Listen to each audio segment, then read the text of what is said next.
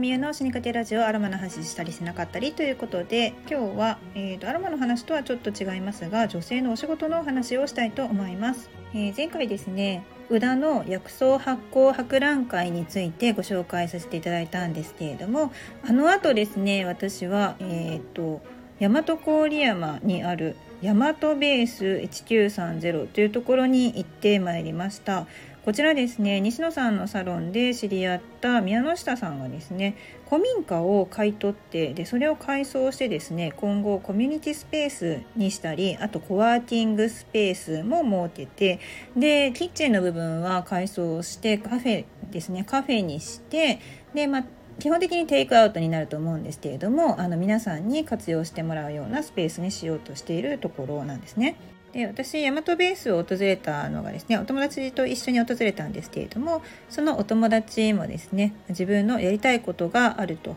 でそのやりたいことを実現できる場所を探している。で同じように多くの方で特に女性なんですけれどもやはり自分が社会の中で活躍できる場所を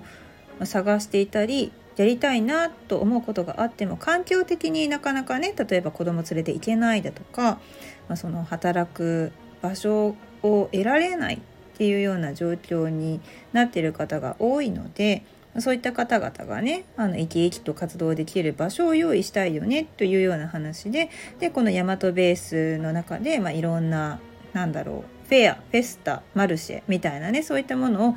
開催できたらいいよねっていうようなお話をしていました。でそんなお話をですね、まあ、そこのえオーナーの宮下さんといろいろ話してから書いたんですけれども、まあ、その時に宮下さん自身もあのコンセプトとしてねやっぱり働く女性を応援したいっていうのがあるんですよね。で、まあ、考えられた結果、まあ、昔からですね彼はあの中川翔子さんしょこたんが引きこもり時代があってねでその時に辛い気持ちを持った自分に対してあの寄り添ってくれた人の話を、まあ、手記に残しているんですけれどもその人のことをですね表現したのが「隣る人」「隣」っていう漢字にね送り仮名で「る」で「人」で「隣る人」という表現をしたんですけれどもこの「隣る」というのをですねこのヤマトベース1930のコンセプトにしようということで掲げられていました。まだまだ日本ってやっぱりそのね働き方改革って言ってもあんまり改善されてない部分っていうのは根強く残っていますし、まあ、何より昔からの風習というのが本当にまだまだ強く残っていて女性がどこまでも我慢をしなければならない部分ってやっぱり大きいんですよね。当たり前のようにそのできてしまう人に仕事を任せるっていうのは会社の中のもしマネージャーがですねそれをチームの中で行った場合そのマネージャーっていうのはあんまり有能じゃないよねっていうふうに思われるかもしれないですねできる人にどんどん仕事を任せてでできる人がつぶ最初潰れてしまうとかね負荷が多くなってしまってチームのバランスが崩れるっていうようなことでねそのマネージャーは、まあ、よくないよねって言って評価下がるかもしれないんですけど、えー、とそれを国でやってしまっているのが日本なのかなっていうふうに思います。ね、女性子供を産んで育てて 面倒を見ながら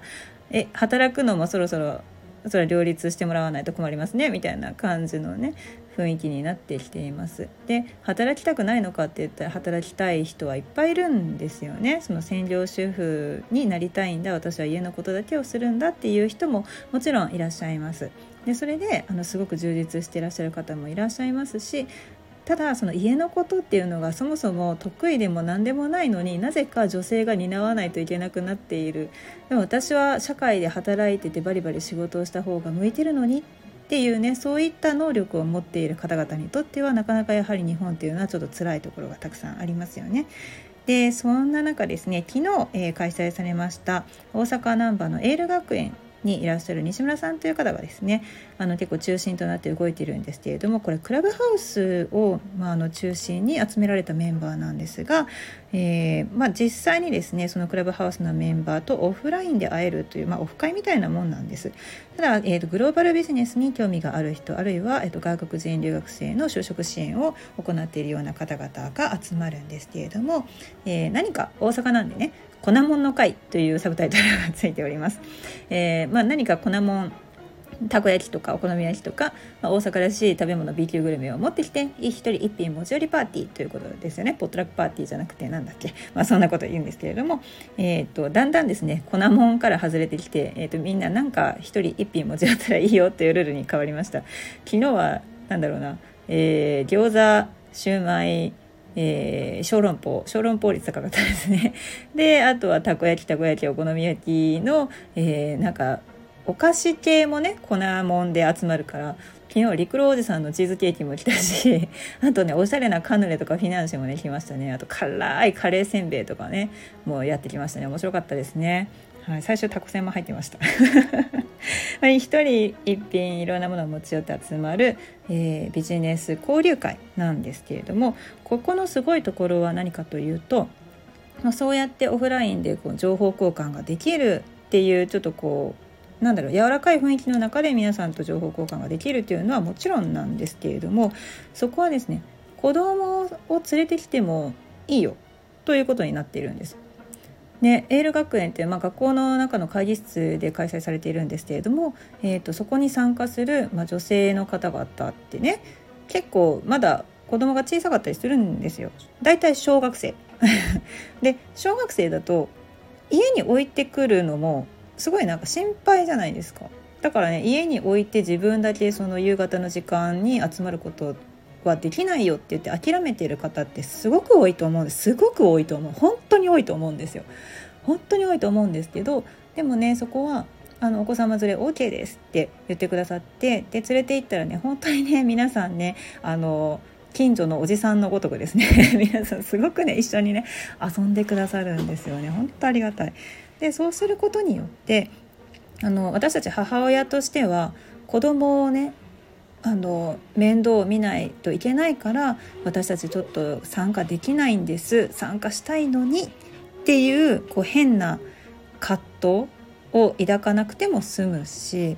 でもしそこで子供を家にお留守番できるって言って置いてきたとしても今度はなんか家に1人だけ置いてきちゃって大丈夫かなっていう心配とかなんか悪かったかなとかいうなんか置いて出かけるなんてなんか悪かったかなっていうような変な罪悪感みたいなものとかっていうのが頭の中から離れないんですよねあれね。忘れて出かけてすっきりして帰ってくるっていうのはなかなかできないんですよずっと頭の中にあるんですよね。私だけなのかな？分かんないですけど。でそういうことがねなくてさらに、まあ、参加した子どもにとってもすごくいいことがあるんですよね。あの大体のお家のご家庭で例えばそのお父さんお母さんってどんな仕事をしているの？どんな人たちと関わっているの？どんな話をしているの？大人同士で仕事のね話をしているのっていうのはあんまり子どもたちってやっぱり知らないですよね。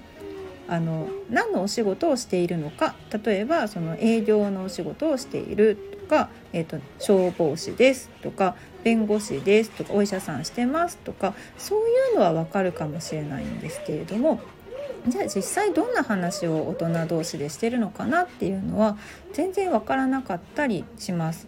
でもそこにですね、まあ、たとえ小学校の低学年であっても大人の中に参加することによって「今何の話してるの?」って言ってこっちに聞いてくれるんですよ分からなかった。で今はこれこれこういうお話をしてるんだよとかあの人が今度お仕事を始めるのにこういうお仕事を始めますっていうのをみんなの前で発表してるんだよとかいうのをですねこれ説明することができるんですよね。でそれによって彼の中ではあこういうことをしている人たちってたくさんいてでみんなそれぞれ違うことやってて面白いなとかで僕は何になりたいのって言ったら今度こういうことがしたいとかってね発表の場になったりとかしてすごくいい刺激をいただけるんですよね。うん、で帰ってからもやっぱり私あのできるだけ毎日こう「3 good things」って言って今日あった3つのいいことを教えてねって言ってからあの寝かしつけに入るんですけれども「あの3 good things」の中にですね「粉もんの会に行けた」っていうのが入ってましたねだからすごく楽しかったんだと思います。うん、大人の中にわちゃわちゃまみれて、まあ、子供らしさも失わずにですよ。その静かにしてなさい。ピシッとしてなさいっていうような回ではなく子供らしさも失わずに大人と交流ができればってってすごく貴重な経験をさせてもらってるなというふうに感じました。こういったことがですねあの今までの日本ではなかなかやっぱり難しいところがあったと思うんですよ。えーと、すごくそうですね私の世代で知ってる事件だとアグネス論争ですよね。あのー国会に子供を連れてきたっていうのでものすごい仕事場にね子供を連れてきたっていうのですごい糾弾されましたけれども